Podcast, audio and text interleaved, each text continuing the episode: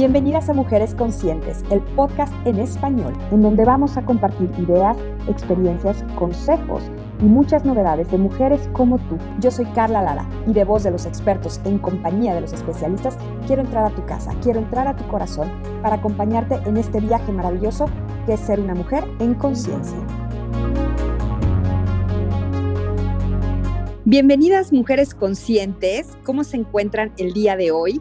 Ya estamos de nuevo en un episodio más para hablar de un tema que la verdad está de moda, pero me parece que hay una gran conciencia detrás de lo que implica y que más que una moda es algo que ya estamos adoptando de manera mucho más integral. Generaciones no tan jóvenes y las jóvenes lo traen pero súper impregnado y es el consumo de productos cruelty free o libres de crueldad animal y para eso, como siempre, está nuestra queridísima Rosa María, de la mano de Canipec, el área de responsabilidad social del programa Belleza y Bienestar, para que nos diga todo lo que eso significa y que también, ojo, dejemos de estar interpretando que cruelty free es puntos suspensivos sin que tengamos la ciencia cierta bien a bien de qué es.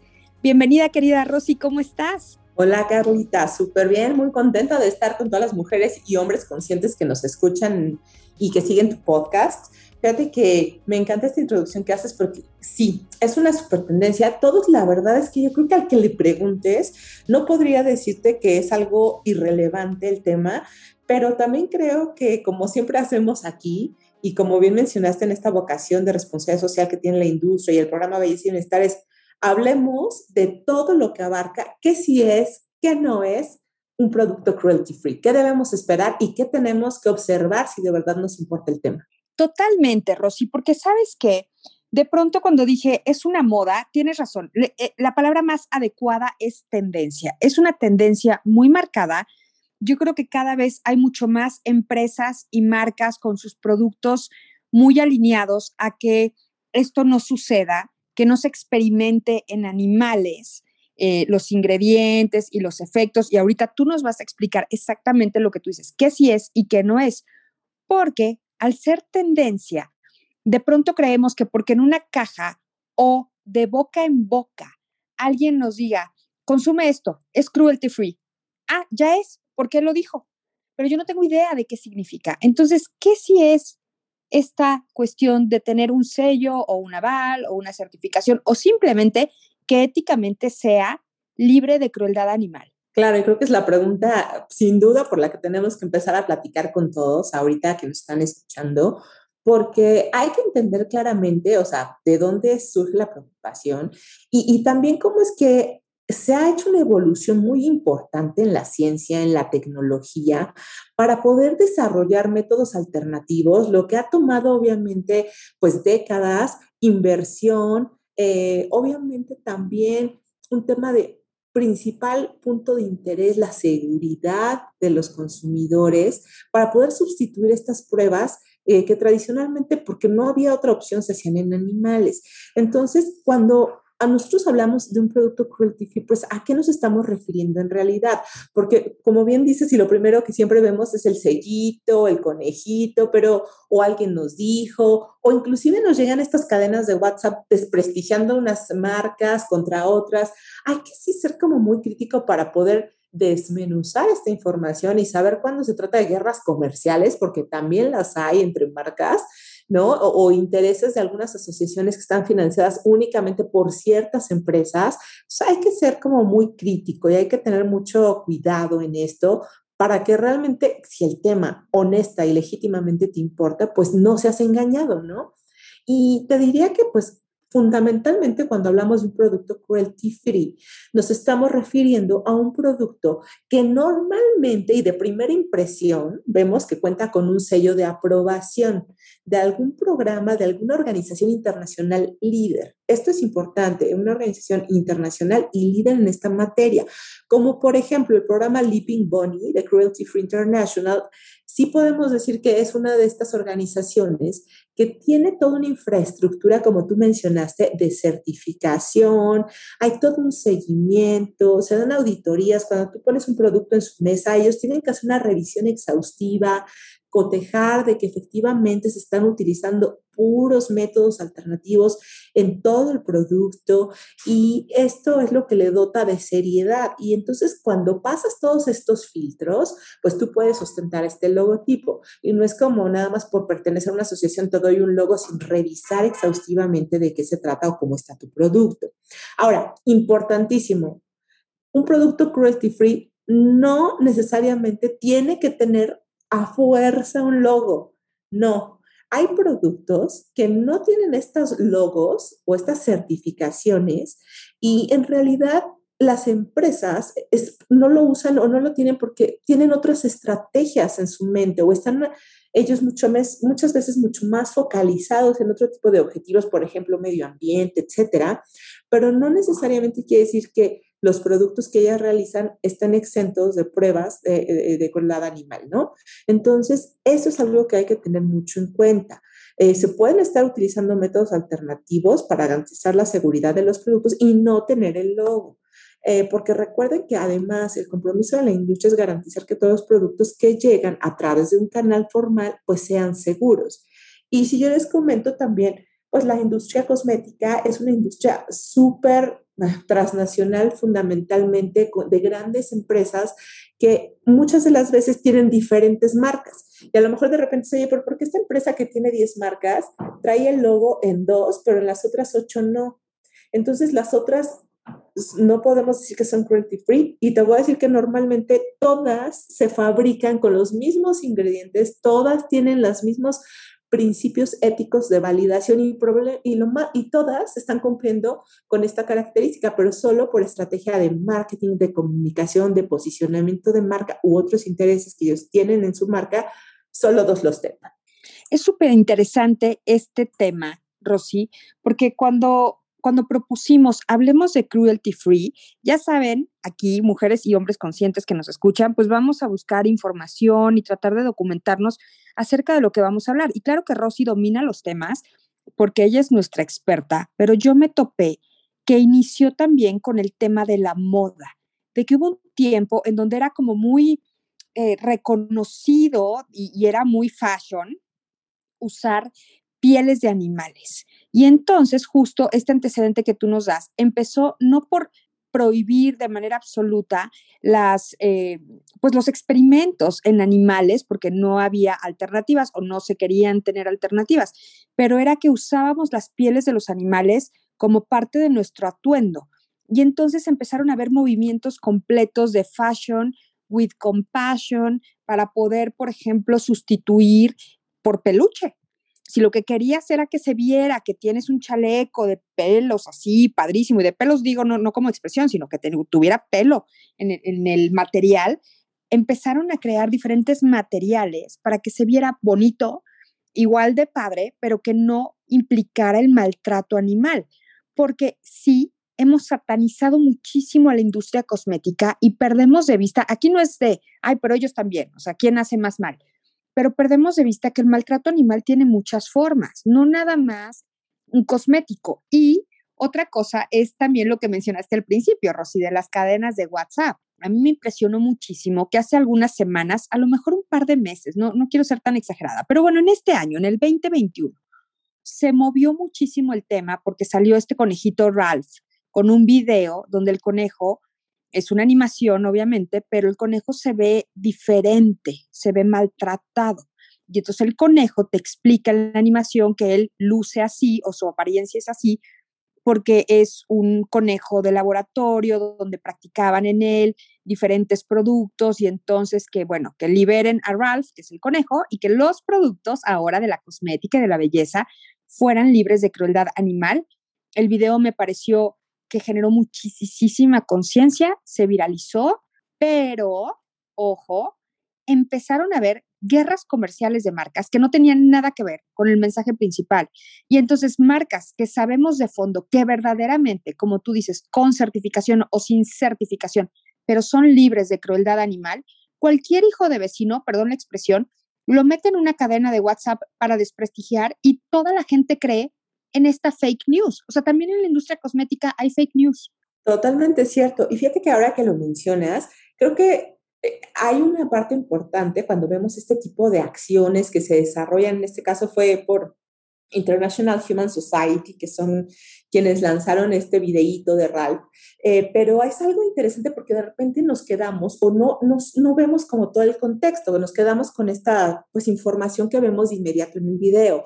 De hecho, en el comunicado que ellos eh, lanzan en su página como International Human Society, ellos mencionan que este video tiene la idea de concientizar, pero muchísimo más a los gobiernos y a las de, países donde la legislación todavía no ha avanzado lo suficiente y que ellos saben de que la industria cosmética ha estado trabajando de manera importante por generar desarrollo tecnológico. Y entonces, en este sentido, creo que se vuelve importante contar esta historia de éxito que sí ha habido desde la parte de la industria cosmética en cómo ha ido avanzando la ciencia en los métodos alternativos, porque como que nada más escuchamos esta parte y decir, ah, pues sí, que, que desarrollen y hagan otras cosas, pero como consumidor también tenemos que estar muy claros que...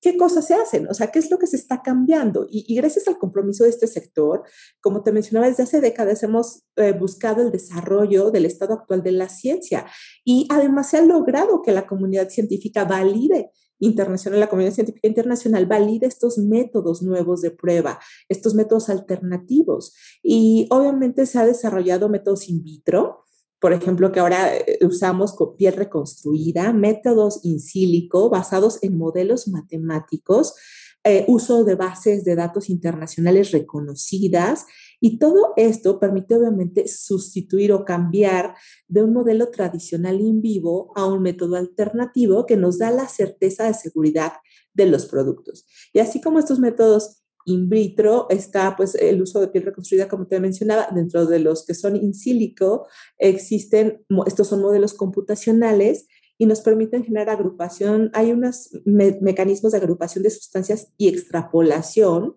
mediante el uso de diferentes bases de datos, correlación, cruces de información que nos ayudan a, entender las propiedades físico-químicas, toxicológicas, ecotoxicológicas de pues, las sustancias, de poder encontrar, eh, este, obviamente, cómo puede ser el desempeño en un producto. Tenemos también métodos QSAR, que son eh, Quantitative Structure Activity Relationship, y esto es pues relacionar de manera cuantitativa las propiedades químicas de un, de un este, compuesto. Y tenemos eh, también que se trabaja, ¿no? E, en, lo que es la parte de sensibilización dérmica, pero aquí algo que siempre se había puesto en la mesa es que, pues cuando tú lo haces con un ser como es un animalito, pues no hay un consentimiento de por medio. Entonces también se ha migrado de pronto a utilizar, pues métodos donde ya humanos se prestan con su, o sea, conocimiento informado, afirman de yo quiero estar como en esta parte de pruebas, que lo conocemos mucho porque sabemos que en la parte de medicamentos esto es pues pan de cada día, ¿no? Por todo esto se ha venido desarrollando justamente para poder eh, atender esta preocupación real y que no es solo los consumidores porque ha sido compartida por la industria.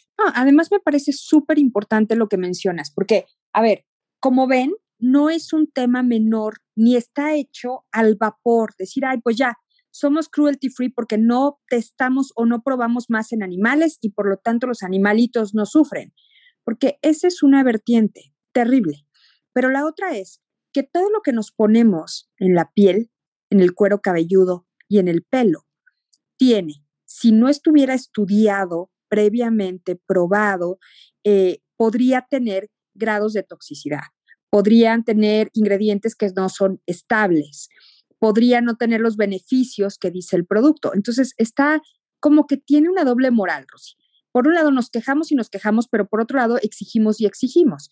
Y entonces otra vez viene el hijo de vecina y te dice, este shampoo o esta pasta dental, mira, yo la hago en mi casa y es un tema que hemos hablado mucho y por supuesto que no está probada en animales y es cruelty free. Sí, pero eso no significa que el ingrediente desconocido, no declarado en la etiqueta, porque es un producto casero, no me vaya a provocar una alergia o que no me vaya a dar el beneficio que me promete porque pues al final está etiquetado de la computadora de la casa y no hay una garantía de una industria, de una cámara que esté detrás diciendo esto que yo ya certifiqué o que yo avalo o que yo conozco de fondo, que no está probado en animales, tiene un beneficio para los humanos y no presenta un riesgo.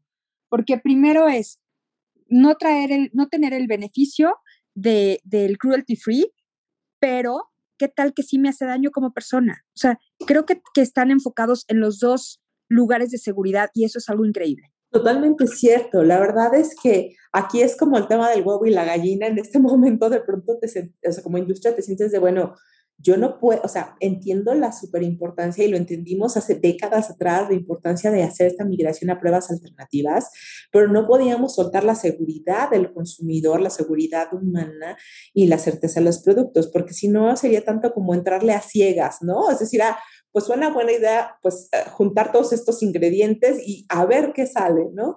Y de repente, imagínate, intoxicaciones en productos que hemos visto tradicionalmente y de los que hemos platicado aquí en este espacio, que lo que busca es siempre informar de mejor manera a, quienes nos escuchan amablemente, eh, pues eh, en un tema como el caso de tintes, de muchos de los colorantes que se utilizan, de los conservadores, uy, hubiéramos estado totalmente a ciegas y, jugando en el momento de la, de la venta a probar si esto no hace algún efecto dañino inmediato o a largo plazo. Y eso no podía ocurrir. Entonces, sin duda, ha, ha habido una, una prisa importante por desarrollar estos métodos, pero a la vez la tecnología en años atrás no daba para más.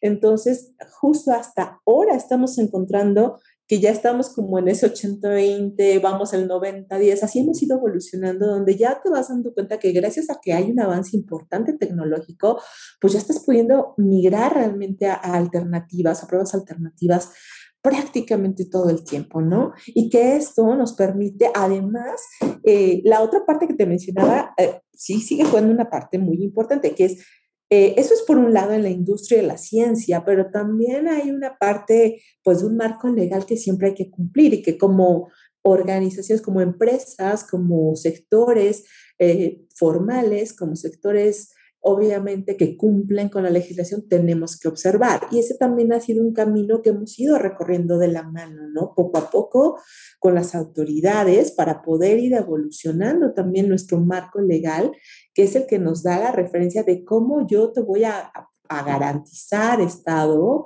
gobierno, que estoy haciendo las cosas bien y seguras para nuestra población. Y que además requiere, Rosy, quiero pensar, no lo sé, me lo, me lo dirás tú, una inversión importante o sea, no nada más vuelvo, es ya tengo el sello, ya me lo dio la autoridad.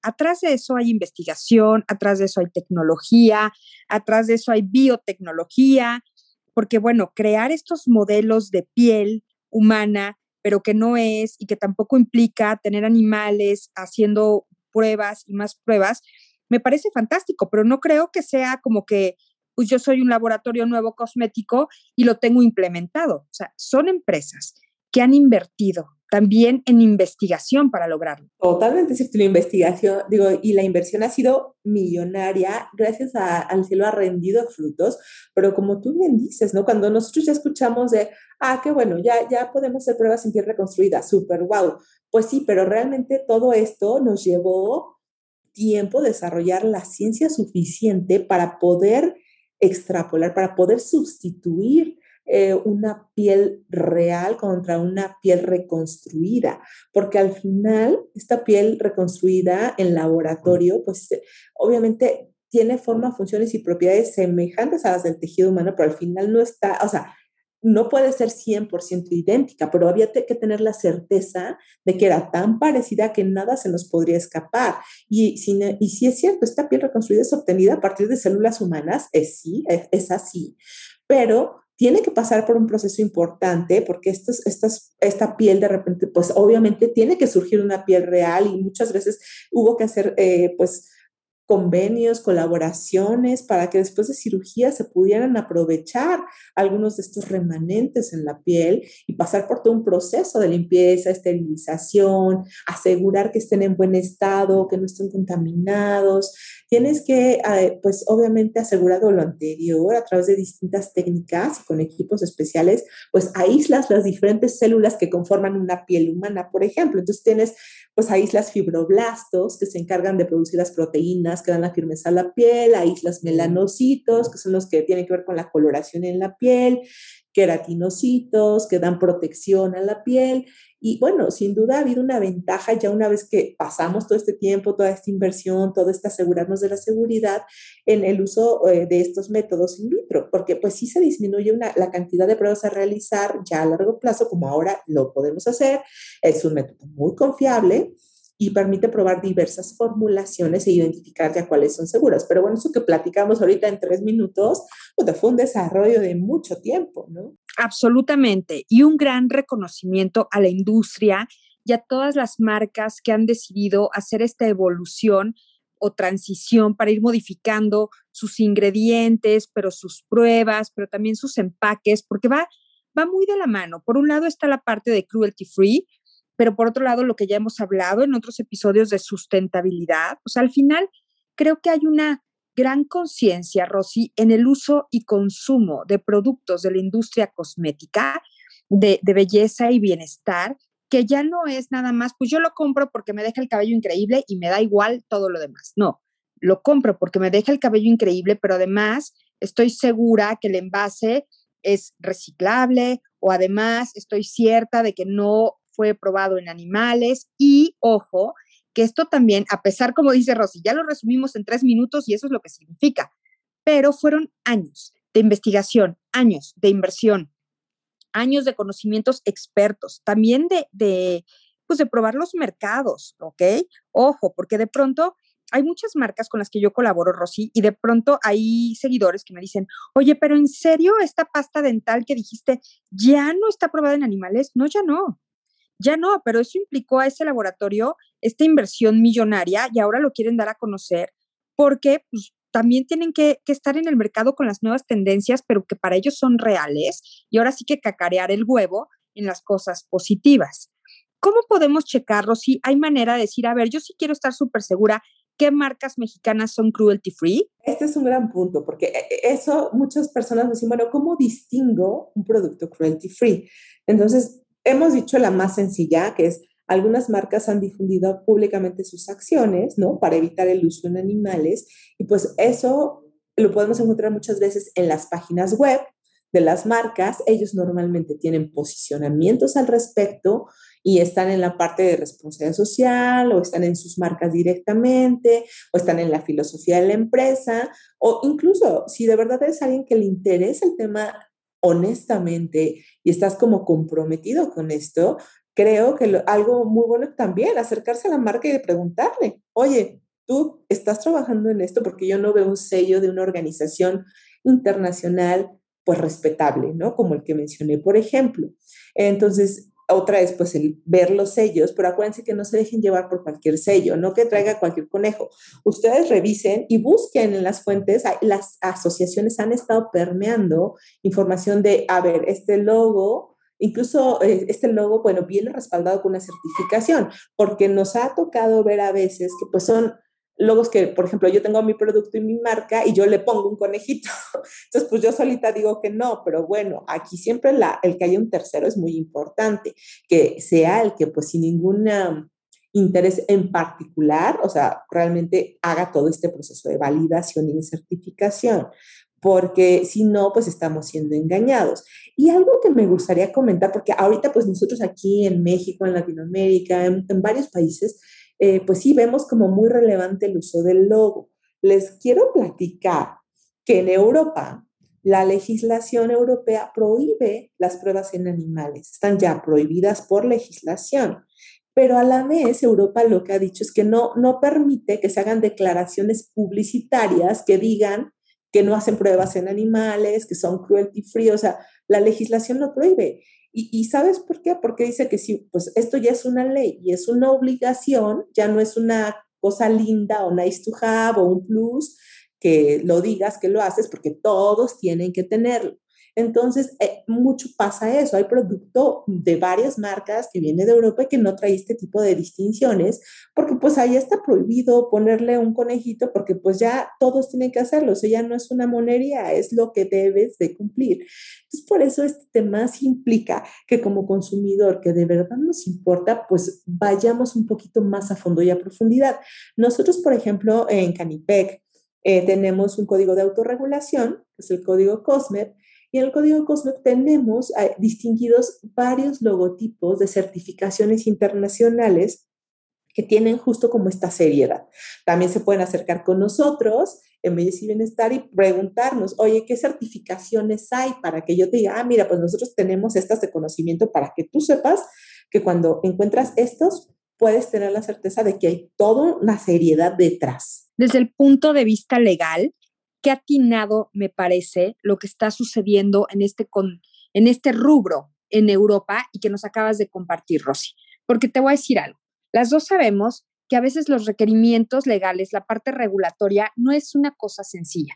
Pero si la ley lo dice, pues al final la idea de una ley con el carácter mandatorio es que quien sea sujeto de esa ley la obedezca.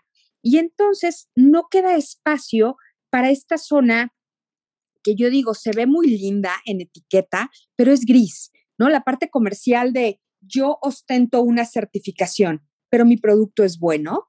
Yo ostento una certificación, pero me la inventé porque, bueno, aquí en Latinoamérica somos muy expertos de, ah, conejo significa este libre de crueldad animal, pues ahorita me diseño un conejo y se acabó, lo imprimo en mi cajita y ya está. También hay un negocio detrás de algunas certificaciones, no quiero decir que de todas, ni de todos los, organismos regulatorios, pero este tipo de situaciones se ha prestado durante muchos años a, como ya requieres una certificación, pues es un trámite más y es un dinero más, además de la investigación, además de todo lo que ya invertiste en tu industria para obtener el bendito sello. Entonces, si ya, ley, si ya la ley lo dice, pues tu obligación es respetarlo y no lo vas a vender, como tú bien dices, como un plus, porque nosotros, los latinos, somos muy aspiracionales y de pronto creemos que decir mi producto es de origen vegano, libre de crueldad animal y con ingredientes sustentables está padre. Claro que tiene muchísimos beneficios, pero el chiste es comprender cuál es el alcance de cada una de esas frases en mi entorno, en mi persona, en la sociedad en la que vivo, en el manejo de los residuos, en la protección a la vida en general, plantas, animales, etc.